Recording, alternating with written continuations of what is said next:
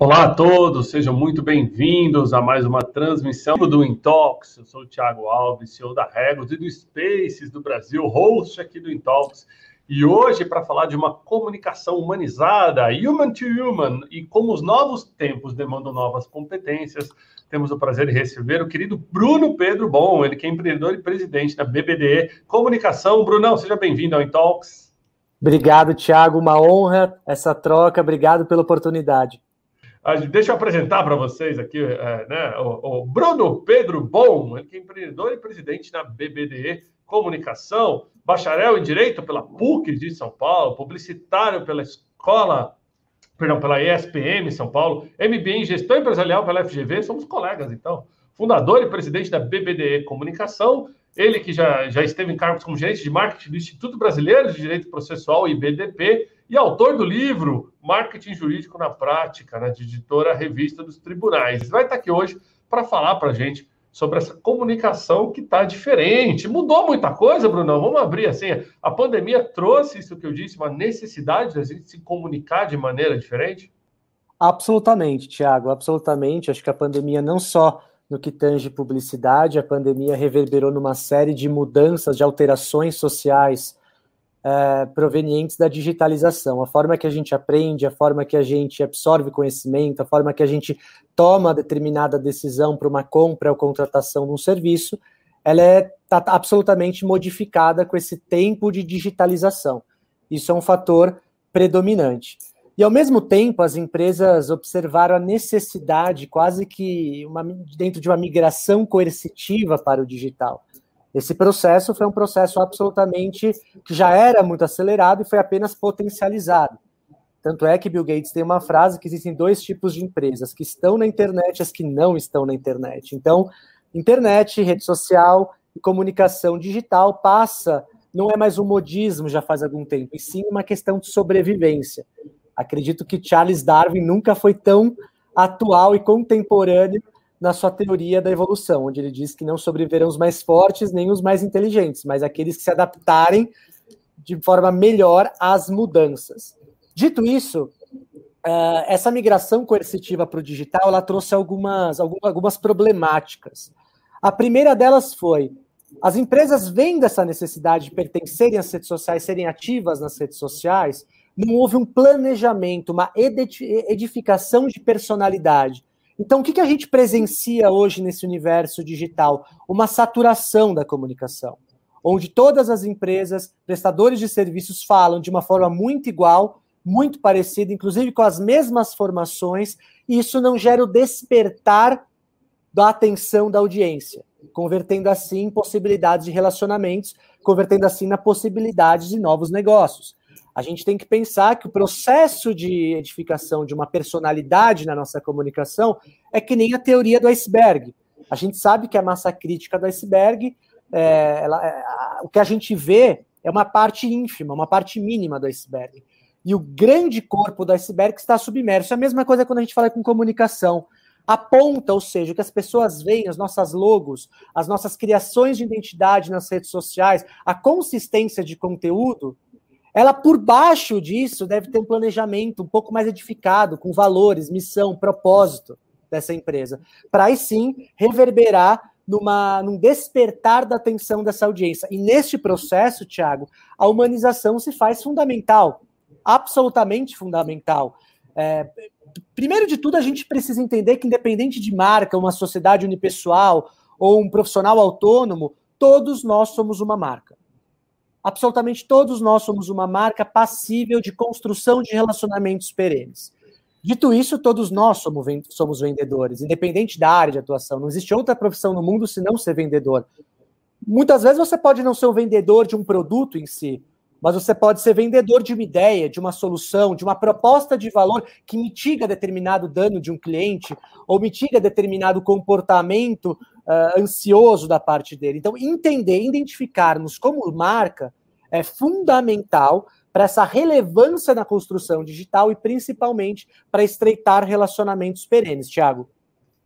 Muito bom, ótima abertura aí. Deixa eu te perguntar uma coisa, Bruno. A gente é, teve uma discussão interessante até numa das salas do Clubhouse que a gente fez simultâneas aqui do Intox. onde a gente falava de persona e a nossa persona digital. E aí uma das discussões é, mais acalor, digamos assim, né, é, é, latentes lá foi que diferentes mídias requerem diferentes tipos de comunicação e, consequentemente, diferentes tipos de persona por trás daquela comunicação. E a gente está falando aqui com públicos diferentes. A gente está falando no LinkedIn, a gente está falando de Instagram, a gente está falando de Facebook, a gente está falando de YouTube, a gente está falando de Clubhouse e por aí vai. Como que você vê esse mundo digital hoje que requer essa nossa presença em várias mídias e como que a pessoa pode fazer para não perder a cabeça e gerenciar todas essas pessoas nesse monte de mídia diferente? Realmente, é, as opções são inúmeras, né? Eu acho que cabe uma inteligência de planejamento, Thiago. Identificar primeiro qual é a minha área de atuação, qual é a minha hiperespecialidade, o que me diferencia da minha concorrência. Eu acredito que a solidificação de uma boa marca ela é critério fundamental na diferenciação, para aí sim eu ter uma tomada de decisão no planejamento em qual rede social é mais aderente em conformidade com os meus objetivos. Boas marcas não são apenas construções de boas logos, mas elas culminam em relacionamentos perenes. E as redes sociais não deixam de ser relacionamentos perenes. São construções de relacionamento. Então eu sempre digo, não é a sua audiência que tem, tem que estar nas suas redes, mas sim você estar presente nas redes da sua audiência, respeitando a particularidade, as características intrínsecas de cada rede social no seu formato de comportamento de consumo de informação. Isso é essencial. Então, primeiro passo, qual é a minha diferenciação? Qual a minha hiperespecialização, seja com produto ou serviço? Dito isso, quem é meu público-alvo? Tenha dados quantitativos dados, dados demográficos, eh, geográficos, e traduza isso para um conceito de público-alvo personalizado no, no, no, conceito persona, que nada mais é do que a adição de informações qualitativas. Então, quando no público-alvo eu tenho informações quantitativas, a persona, eu humanizo esse público-alvo. Então, eu não falo com mulheres de 35 anos da região de São Paulo. Eu falo com Maria, eu falo com a Sandra, que tem 35 anos e mora na região do Itaim, de Genópolis, do Tatuapé. A partir do momento que eu caracterizo uma pessoa, não, não dialogo apenas com uma Maria ou uma Sandra, mas com centenas de milhares de Marias, centenas de milhares de Sandras. Isso é fundamental para gerar a comunicação que a gente chama de rapport, a comunicação humanizada, a comunicação onde o interlocutor da mensagem, ou, ou desculpa, onde o, é, o emissor dessa mensagem tem com o seu destinatário uma mensagem quase que direta, uma mensagem quase que personalizada. A sensação da audiência é: parece que essa mensagem é feita por mim. Dito isso, fica um pouco mais fácil e tangível identificar onde a Maria, onde a Sandra consome informação. Quais redes sociais, como ela consome informação, quais horários, qual o estilo de vida dela. Então, identificar essas particularidades, trazer a humanização para o meu público-alvo, me ajuda na caracterização de autenticidade na minha comunicação. E uma palavra-chave nas redes sociais, desculpa me alongar, mas acho que isso é fundamental de suma importância. A autenticidade, Tiago. A autenticidade é predominante. Não existe mais o Tiago é, CEO da Regos, não existe mais o Tiago palestrante, não existe mais o Tiago apenas pai, ou o Tiago pai de cachorro, ou o Tiago que gosta de andar de bicicleta. O Tiago é uma pessoa só. A autenticidade, esse véu entre a pessoa física e a pessoa jurídica, ele tende a ficar cada vez mais tênue, ele tende a ficar cada vez mais, mais menos latente. Então, desse formato, eu preciso ter uma unicidade na minha comunicação. Antes de ser um bom profissional e antes de pensar numa boa comunicação, seja um bom ser humano. Esse caráter de autenticidade é reverberado nas redes sociais. E uma rede social que você já falou anteriormente, como a Clubhouse. A Clubhouse, a gente percebe cada vez mais o just in time.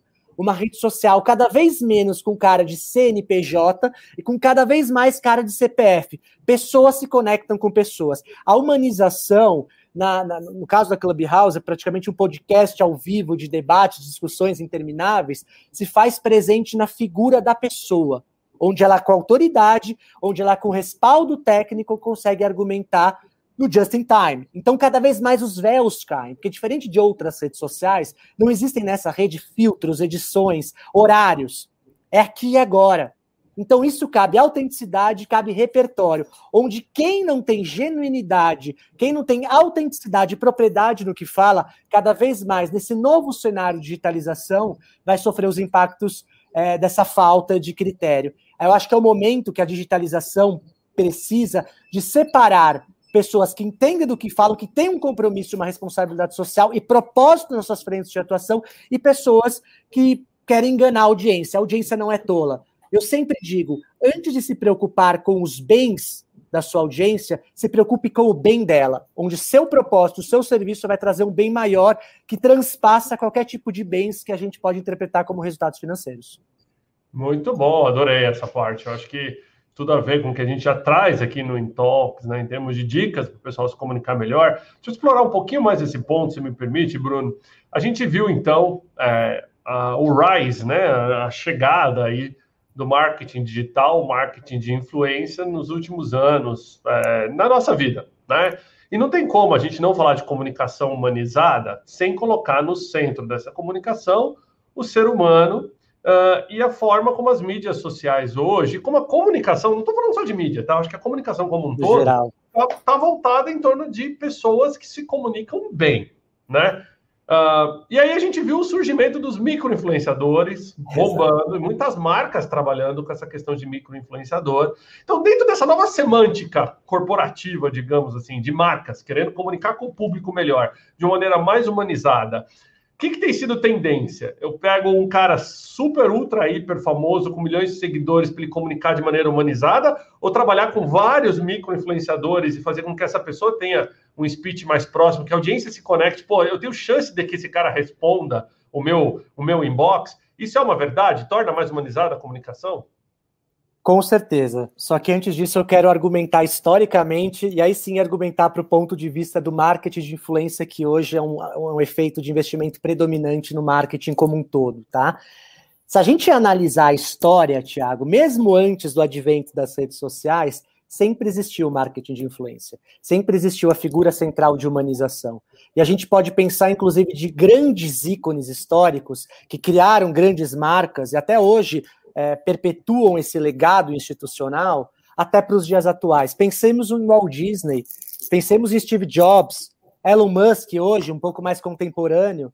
Então, são autoridades, são gênios, digamos assim, que identificavam desde aquela época a necessidade onde não existe mais o B2B ou B2C, existe o age to age.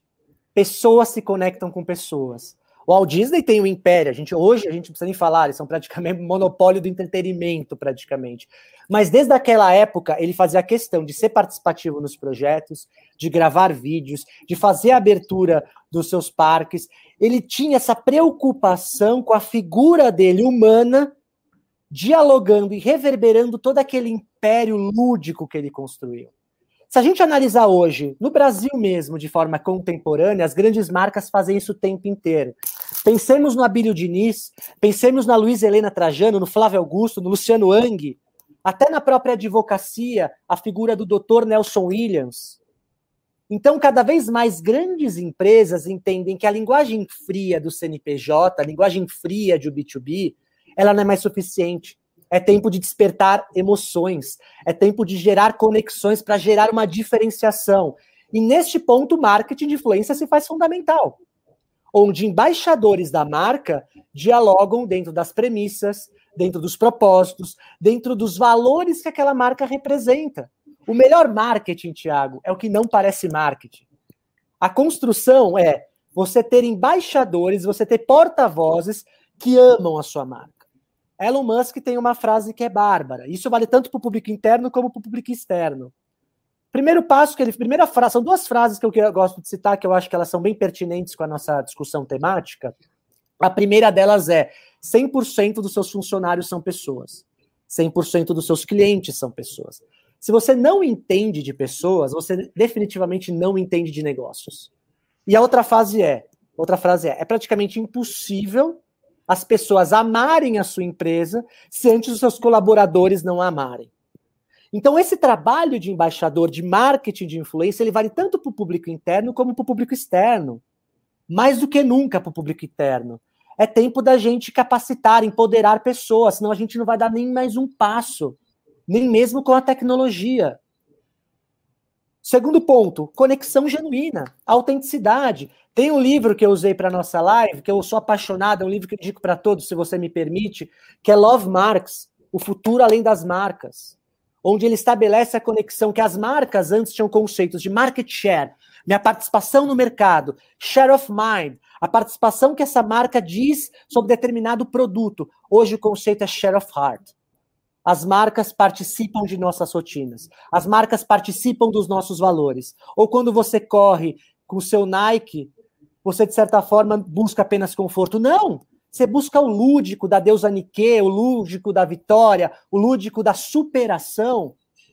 Quando você usa seu celular Apple, você usa apenas para a tecnologia? Não. Você usa para um pertencimento social, um diálogo sociocultural, a questão de modernização, você quer transmitir signos da sua presença. Então, essa identificação é essencial. Identificarmos marcas, as marcas como participação dos corações das nossas rotinas de valores. E para isso, o marketing de influência se faz digital.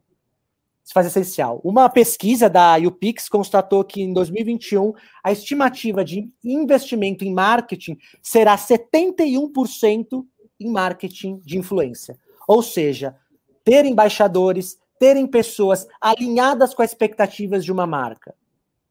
E a recíproca, ou seja, o oposto disso também é verdadeiro. Não sei se vocês acompanharam, isso é de caráter público. O Neymar perdeu recentemente o contrato com a Nike, em virtude de uma investigação de assédio sexual. Ainda não foi confirmada, mas foi o que, a, foi, o que foi divulgado. As marcas também precisam identificar de maneira célere e rápida quando seus embaixadores não estão mais alinhados com as expectativas de valores. A gente vive no momento de cultura do cancelamento, onde a proliferação de notícias não só falsas, mas notícias que desagradam determinado tribunal da internet pode desconstruir a marca, a reputação de uma marca que foi construída ao longo de anos. Tem uma frase bárbara do Warren Buffett, onde ele fala: são necessários 20 anos para construir uma reputação e apenas 20 minutos para destruí-la. A gente analisa cada vez mais nas empresas iniciativas de ESG, Environment, Social Government, por quê? Essas empresas identificam que através de embaixadores, através de ações sustentáveis, de, de, de nivel, é, nivelação social, equidade de gêneros, a influência se faz fundamental, não apenas para publicizar os seus serviços e seus produtos, mas para publicizar valores, premissas, inclusive alinhadas com as expectativas da sociedade contemporânea, contemporânea Tiago. Muito bom, interessantíssimo. Você citou aí o Nelson Williams, um abraço para o Nelson, um grande amigo. Faz tempo que eu não vejo o Nelson. Ele que é um exemplo fiel do que você está trazendo aí. E eu queria explorar um pouquinho mais é, nesse ponto, uh, porque eu acho que você vem de um background que não tem é, essa, digamos assim, essa flexibilização toda de comunicação, até por ser regulada, que é o mercado jurídico. Né? E Totalmente. eu sei que o teu nome é referência de marketing jurídico e tudo mais, só que é um, é um, mercado que a gente sabe que ele é travado e muitas vezes. É, é, para você ter uma ideia, pessoal, existe advogado, existe não, existem é, municípios que proíbem anúncio de advogado, inclusive em Google. Né? Então, não é nem estou falando de outdoor na rua, não, estou falando até no digital. O advogado ele passa por uma série de restrições. A OAB, por exemplo, é muito controladora nesse sentido. Eu sei que há alguns projetos de lei, de revisão e tudo mais. Eu me lembro, muitos anos atrás, participando de um grande congresso do pessoal da Starts, aliás, um abraço pessoal da Starts, é grande cliente nosso lá no Spaces, Vila Madalena, onde, é, num dos fóruns de Lawtech, tinha uma pergunta lá sobre se o advogado ia ser substituído pelo computador, Bruno, né? E e, e eu lembro, eu estava na época com, com, a minha esposa, que é advogada do lado, e ela falou assim: não, porque o computador não passou na OAB. Então, não tem como ser substituído. Mas aí a pergunta para ti é o seguinte: num mercado tão tradicional, tão resistente, como que é trazer essa comunicação humanizada e digital para dentro do mundo jurídico? Essa é uma pergunta muito boa. É uma pergunta. Eu, eu, eu só contando um pouquinho da minha história, eu, eu fiz direito na PUC e a, eu sou muito entusiasmado, eu sou muito otimista com a vida, mas a única vez que eu tive depressão foi quando eu fazia direito estagiava na área. É, pra vocês terem ideia. Posteriormente, eu fiz uma faculdade de publicidade e somei as duas competências. De hoje eu trabalho um pouco menos de 10 anos com especificamente marketing jurídico, que é um tipo de prestação de serviço que tem um poder intelectual de valor agregado é, inimaginável. Primeiro, é importante que a gente destaque que a publicidade jurídica ela não é proibida, e sim regulamentada. Tem um código de ética e disciplina da OAB que rege a conduta do advogado, não só no que tange a publicidade, mas todas as outras frentes. Mas é engraçado, Tiago, essa pergunta, porque ao mesmo tempo que eu percebo determinadas resistências, inclusive pelo Conselho Federal da OAB, que vai julgar o novo provimento, sobre um dos pontos, inclusive, é, sobre o Google Ads, AdWords para alguns estados, ou anúncios patrocinados nas redes sociais, que são coisas tão triviais da nossa nosso dia a dia como empreendedor, como gestor de marketing. Uh, eu vejo uma movimentação e os escritórios que se diferenciam, como é o caso do amigo Inspiração, Dr. Nelson Williams, é a presença da figura humanizada. Saber contar uma boa história. Para quem não sabe, é, especificamente o caso do Dr. Nelson Williams, ele veio de uma família paupérrima no interior do Paraná, da cidade pequena, cidade de Cianorte, pais semi-analfabetos, nunca teve incentivo ou ninguém da família que fosse graduada, que tivesse uma faculdade. Ele, aos 17 anos, veio para Bauru fazer faculdade de Direito, fez Direito, trabalhava durante o dia no Departamento de Gestão de Pessoas da Santa Casa, aos finais de semana trabalhava num posto de gasolina para conseguir um certo dinheiro, passou para a OAB com muito estudo, não conseguiu efetivação no seu trabalho e começou o um império. E hoje ele é o maior escritório do Brasil, com 1.500 advogados, 12 mil clientes, 29 cidades, proporções megalomaníacas. Por que eu estou falando tudo isso? Porque mesmo numa área extremamente restrita, numa área com código de ética quase que taxativo para o advogado publicizar-se, mediante inclusive desse contexto digital que a gente atravessa, que é quase que obrigatório, imperativo, coercitivo, o Dr. Nelson Williams entende que o ato e efeitos de contar boas histórias humaniza a comunicação. Ele faz questão de postar quase todos os dias ele levando os filhos dele para o colégio, sua rotina profissional, frases de inspiração. Ele, inclusive, usa o seu estilo de vida muito bem sucedido para mostrar e inspirar pessoas que qualquer um tem determinação, que tem persistência, conseguem chegar a determinado nível de operação com disciplina, com ética, com, com vigor. Então, mesmo no mercado extremamente restrito, os que se diferenciam são justamente esses que humanizam a linguagem que entendem que pessoas se conectam com pessoas, que entendem que não mais existe a, a sigla B2B ou B2C, mesmo se você for uma prestadora de serviços de altíssimo valor intelectual agregado, na hora da contratação você vai dialogar com o gerente, com o coordenador, com o diretor, que é um ser humano, que tem paixões, que tem medos, que tem anseios. Então, essa identificação ela é fundamental, assim como outros nomes que nós pontuamos em outros cenários. Mas eu vejo, Tiago, cada vez mais na minha área, essa saturação de comunicação, como eu abordei no início do nosso bate-papo, ela é rotineira. Os escritórios se posicionando de forma igual, com os mesmos temas. Muitas vezes, esses escritórios têm os seus advogados como sócios com as mesmas formações, as faculdades de direito, assim como as outras faculdades, a gente é impactado ainda por um sistema da revolução industrial fordista que não estimula o pensamento crítico, que não estimula a criatividade, que não estimula a colaboração, que não estimula a comunicação, estimula apenas processos tecnicistas.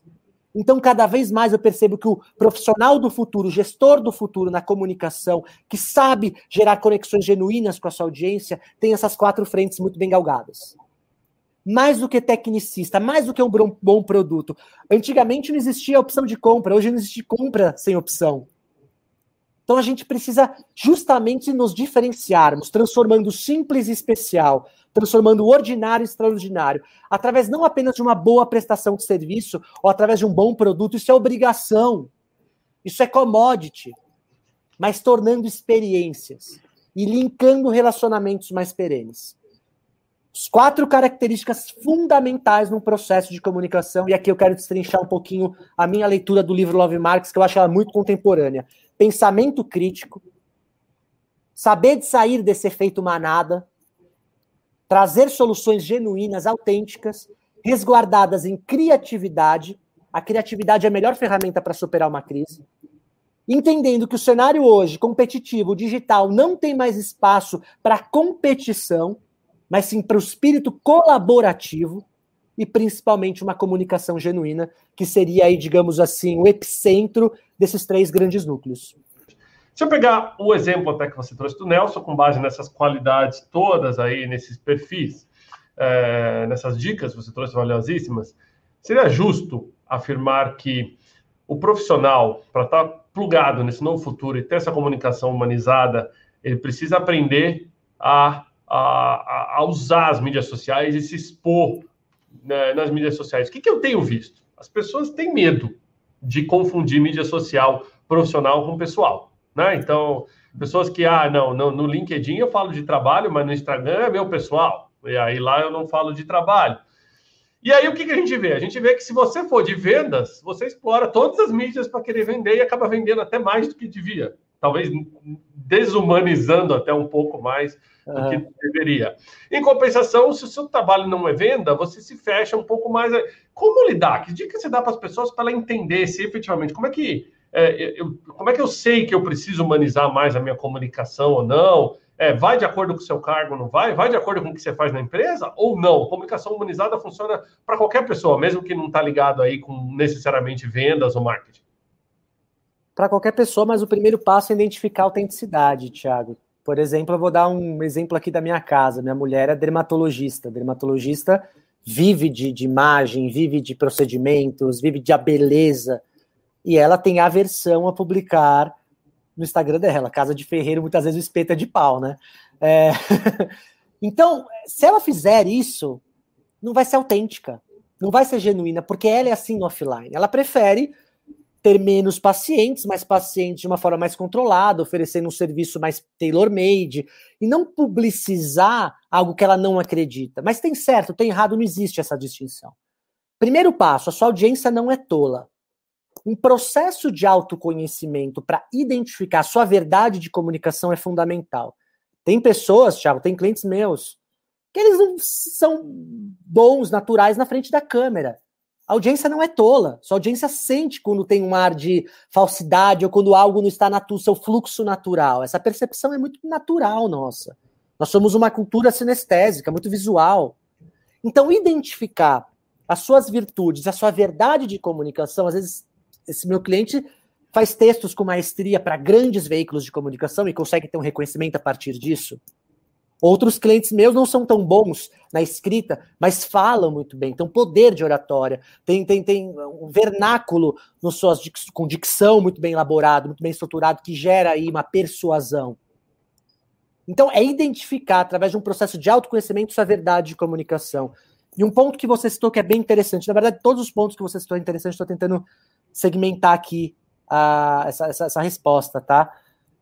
Eu não sei qual é a fórmula do sucesso, mas a fórmula do fracasso é querer agradar a todos. A partir do momento que eu, que eu, que eu me preocupo qual vai ser a percepção do outro com a minha comunicação, eu estou terceirizando algo muito importante. Eu estou dando na mão do outro um poder que não é justo para comigo. Então, o que eu digo?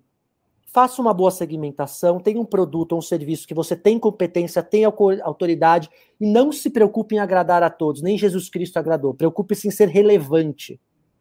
A relevância é palavra-chave. E o sucesso, de certa maneira, alguns posicionamentos seus vão agradar alguns, não vão agradar outros. E isso faz parte de um processo numa sociedade democrática de direito, onde o debate é tão determinante. Saber ouvir também a opinião de uma maneira construtiva é fundamental. As redes sociais, de certa maneira, através dos algoritmos, elas nos enviam conteúdos muito alinhados com os nossos valores, com as nossas crenças, com os nossas, nossos tipos de pensamento. A gente acompanha isso diariamente, quase com debates políticos, até com a própria pandemia, que virou uma polarização política. Então, eu saber, de uma maneira construtiva, identificar opiniões diversas para estreitar um debate, entendendo minha audiência, é uma forma de crescimento. É uma forma de transformar um braço de ferro num abraço. Então, por isso que eu digo, pensamento crítico é fundamental. E, acima de tudo, não delegue para o outro uma responsabilidade tão importante que pode ser decisiva na comunicação da sua empresa, que pode ser decisiva na comunicação da sua prestação de serviços. E outro ponto é: vida pessoal e vida íntima são coisas diferentes. Eu vejo, eu analiso um certo grau de êxito nas redes sociais com profissionais que sabem pesar e medir conteúdos profissionais e conteúdos pessoais, que é diferente de conteúdos íntimos. Que existe aí uma gestão do bom senso. Postar foto com o filho, postar foto fazendo esporte, num parque, assistindo filme, tomando um vinho, é extremamente válido, porque pessoas se conectam com pessoas. Isso é tão válido, porque dentro dos seus hobbies, você pode estudar o seu prospect, estudar a sua audiência, para ter talvez um denominador comum de valores. Ou seja, não junte um banco, um bando de dados dos seus clientes. Junte um banco de dados. O que seu cliente gosta de fazer? Vinho? Ah, eu também gosto. Esse final de semana eu tomei um Pinot Noir de Borgonha excelente. Seu cliente gosta de viajar? Puta, eu também gosto. Eu vi que você estava no, tava nos Estados Unidos. Eu fui recentemente com meu filho. Muitas vezes o negócio é estreitado não apenas, eu vejo isso com uma consistência cada vez maior. Ele é estreitado não apenas nas relações de benefício mútuo, mas nos valores compartilhados, onde aqueles valores compartilhados geram uma segurança na tomada de decisão. E dentro disso, esse conceito é fundamental para a linguagem humanizada, porque a partir do momento que a Luísa Helena Trajano posta uma foto com os filhos dela numa viagem, ou posta uma foto fazendo um projeto social, eu tenho muito mais que a presidente do Magazine Luiza. Eu tenho uma pessoa humana, onde ela e a sua empresa estão emparelhadas por esses valores. Então, saber identificar que cada vez mais o véu entre é, imagem pessoal, imagem corporativa está caindo para gerar relações genuínas, para se diferenciar dessa saturação de comunicação e identificar que vida pessoal e vida íntima são coisas diferentes. Muito se fala das pessoas terem medo, muitas vezes, ah, eu não vou, não vou criar determinado conteúdo porque eu não tenho seguidor suficiente, né? E a gente esquece que, você deu até o um exemplo aí, né? Nem Jesus agradou todo mundo, olha que ele tinha 12 seguidores e fez um belo trabalho aí de divulgação, né? Em compensação, tem muita gente com medo de gerar conteúdo, como a gente está fazendo aqui ao vivo, na interação, né? Ou tem medo de que o conteúdo tenha pouca, pouco alcance. E pense bem, pessoal, se seis pessoas ouvirem vocês falando, você já encheu uma sala de reunião, né? Se 30 pessoas é, interagiram no seu conteúdo, você encheu é, uma sala de aula. Se 200 pessoas, 300 pessoas interagiram no seu conteúdo, você encheu um teatro. Né? Então, se a gente pensar no, no potencial de alcance que o digital entrega e tentar trazer isso de maneira eh, numa, numa relação física, você vai ver a importância de gerar conteúdo, independente do tamanho da sua rede. Tendo dito isso, né? Uh, você trouxe esse conceito aí de, de socializar a, sua imagem pessoal e, e, profissional, né? Ou corporativa, digamos assim, né? Uh, ah, Para benefício da nossa audiência hoje, né? Você acha que personal branding é uma é, é uma tendência, assim, as pessoas vão buscar cada vez mais consultorias que melhorem a minha comunicação, melhorem a minha imagem pessoal, me tragam é, é, provavelmente habilidades a qual eu preciso desenvolver nesse mundo desse novo normal aí? É, segundo Aaron Burns, um grande pensador e futurista, você nunca tem uma segunda chance de causar uma primeira boa impressão. Né? Ela pode até ser reconstruída essa imagem, mas ela demanda muito tempo e persistência. Nós somos, Tiago, uma cultura latino-americana, e aqui não estou não aqui fazer uma filosofia de julgamento de valores, mas nós somos uma cultura absolutamente sinestésica. Nós somos uma cultura que demanda aproximadamente dois segundos e meio para ter uma percepção da pessoa que está na nossa frente. Então, você saber emparelhar e edificar uma boa imagem inicial é fundamental para transmitir credibilidade, para transmitir segurança, para transmitir, de certo ponto, humanização. Nós somos atraídos pelo belo. Isso vem da histórica, da história das artes. Quando Dabi foi esculpido, ele tem a proporção áurea entre a mão, o antebraço, o peito, o torso, as pernas, a proporção áurea, que é o Fi. Nós somos atraídos pelo belo, nós gostamos do belo, o ser humano tem essa tendência. Então, eu acredito que o investimento na apresentação pessoal é fundamental. E aqui não estou falando para usar grandes marcas, grandes grifes. Segundo Mário Cortella, capricho é fazer o meu melhor com as ferramentas que eu tenho. Se eu tenho um sapato, eu vou cuidar desse sapato. Se eu tenho uma camisa, vou usar uma camisa limpa, uma camisa é, que não esteja esgarçada. Existem também outros critérios que não determinam habilidade, como, por exemplo, comprometimento, vontade de aprender, como, por exemplo, pontualidade, boa educação, são fundamentais. Agora, a imagem, ela nunca deve ultrapassar a essência do ser humano. A imagem deve ser um catalisador, o potencializador da essência do que aquela pessoa genuinamente é. das virtudes dela, dos valores dela, dos princípios éticos dela, da competência intelectual dela, do propósito dela. Então a imagem ela serve como catalisador. Tem algo na dermatologia muito legal que eu aplico para os meus clientes chamado efeito halo, ou efeito halo. O efeito halo, o efeito halo, ele diz que um componente olhado de forma isolada, como o design de uma marca ou como apresentação pessoal, pode impactar outros que não têm associação direta. Então, suponhamos que o Tiago Alves seja um excelente advogado, mas advogado muito bom. Só que o Thiago não cuida muito da apresentação pessoal dele. É meio desleixado, tem um sapato meio velho, tá sobrando sempre tecido. Se eu não conheço a capacidade técnica do Thiago, a audiência vai pensar hum, nesse, esse, esse advogado é desleixado, esse profissional é desleixado. Então é advogado de insucesso. Agora pensemos que o Bruno seja um advogado mediano. E realmente eu sou, eu sou um bom publicitário. Como advogado, eu sou mediano. Mas o Bruno se veste muito bem, o Bruno cuida da apresentação pessoal, o Bruno fala muito bem. Para minha audiência que não me conhece, o efeito halo determina que essa sustentação de imagem pode impactar diretamente no Bruno como profissional, mesmo eles não tendo ligação direta. Então, nós nunca temos uma segunda chance de causar uma primeira boa impressão. O personal branding para isso se faz fundamental. Identificarmos como, como marcas passíveis de reputação e imagem e reputação são coisas diferentes. Isso é importante que a gente destaque. Imagem é um fenômeno temporal pode ser feita por um ato isolado. Imagem é o que eu transmito para o meu interlocutor, ou o que eu quero transmitir para o meu interlocutor. A reputação ela é uma somatória de um lapso temporal de todos esses conjuntos de imagens. Então, ela é perene. Enquanto a imagem é temporal e pode ser determinada de fato isolado, onde eu quero transmitir a minha a imagem que eu quero ser conceituada, moldada na cabeça da minha audiência, a reputação não. É a percepção da audiência através de um fenômeno de competências. E para isso, entender as ferramentas de personal branding, trabalhar uma boa imagem, identificando que ela nunca pode ultrapassar a essência do ser humano, ela se faz fundamental. Então, invista na imagem de vocês. Muito bom.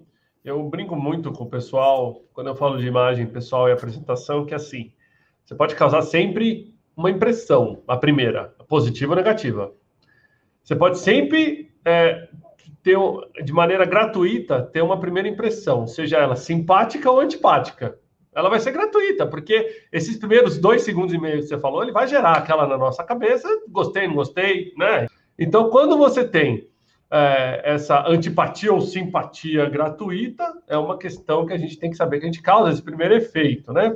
E um segundo efeito aí que é você pode causar uma superestimação ou uma subestimação da sua imagem, né? É a mesma questão. Então pode acontecer muitas vezes, bastante também, né? Você ser subestimado por causa da imagem. Então é importante esse conceito todo que você trouxe. É, considerações aí, vamos fazer um wrap-up? Os últimos cinco minutos para audiência sobre o nosso tema aí do Human to Human. Vamos lá, e nesse tema eu vou passar cinco dicas aqui, se vocês puderem tomar nota, com base nesses 40 minutos que a gente conversou, que eu acho que é o resumo aí, a, é a cereja do bolo. É, mais do que uma participação de mercado, mais do que está na mente dos consum seus consumidores, esteja no coração do seu consumidor. Quem se interessar, esse livro, Love Marks, é fundamental. Dentro desse livro, eu vou trazer cinco dicas com base no que a gente conversou. Primeira, seja passional o seu cliente, o seu com quem você dialoga, ele vai sentir o cheiro da falsidade à distância. Então, ame seu negócio e faça que seus colaboradores amem seu negócio. Sem isso, seu cliente não vai não amará o seu negócio, é praticamente impossível. Envolva os seus clientes, deixa que eles, deixe que eles façam parte do processo criativo. Ouça-os. Tem um provérbio chinês que, que diz: diga, me esquecerei, ensina-me e poderei lembrar, envolva-me e aprenderei. Então, ouvir a sua audiência, acompanhar de uma forma perene é o caminho para uma relação humanizada, é o caminho para a relação human to human. Celebre a fidelidade, é o famoso você vai me amar amanhã. É, a consistência em qualquer relacionamento se faz fundamental. Relacionamentos são construções perenes. Eu vi que alguém falou: ah, mas imagem pode ser quebrada. Sim, aí não tem consistência. A consistência precisa ser una, precisa ser autêntica e precisa entregar sempre valor baseado nessa construção contínua de relacionamento. Não é o amor que sustenta um relacionamento, é a forma de se relacionar que sustenta o amor. Conte grandes histórias, conte, reencontre. De, grandes histórias, elas conectam pessoas. O storytelling é uma técnica narrativa que gera humanização. Falamos do caso Nelson Williams, tantos outros podem serem ditos, mas absolutamente ninguém, seja um diretor jurídico muito renomado, com grande poder de decisão, seja uma pessoa que vai comprar o seu produto, resiste ao poder de uma boa história. Marcas e produtos devem contar boa história na sua essência. E a confiança é inegociável. Segundo Mário Sérgio Cortella, agir com as minhas palavras e com os meus atos, além de ser ético, uma postura ética, me traz confiança e autenticidade. Então, ética nada mais é, não estou aqui falando de um, de um, conceito platônico de ética, mas um conceito contemporâneo, onde os meus discursos devem estar nivelados e alinhados com os meus atos.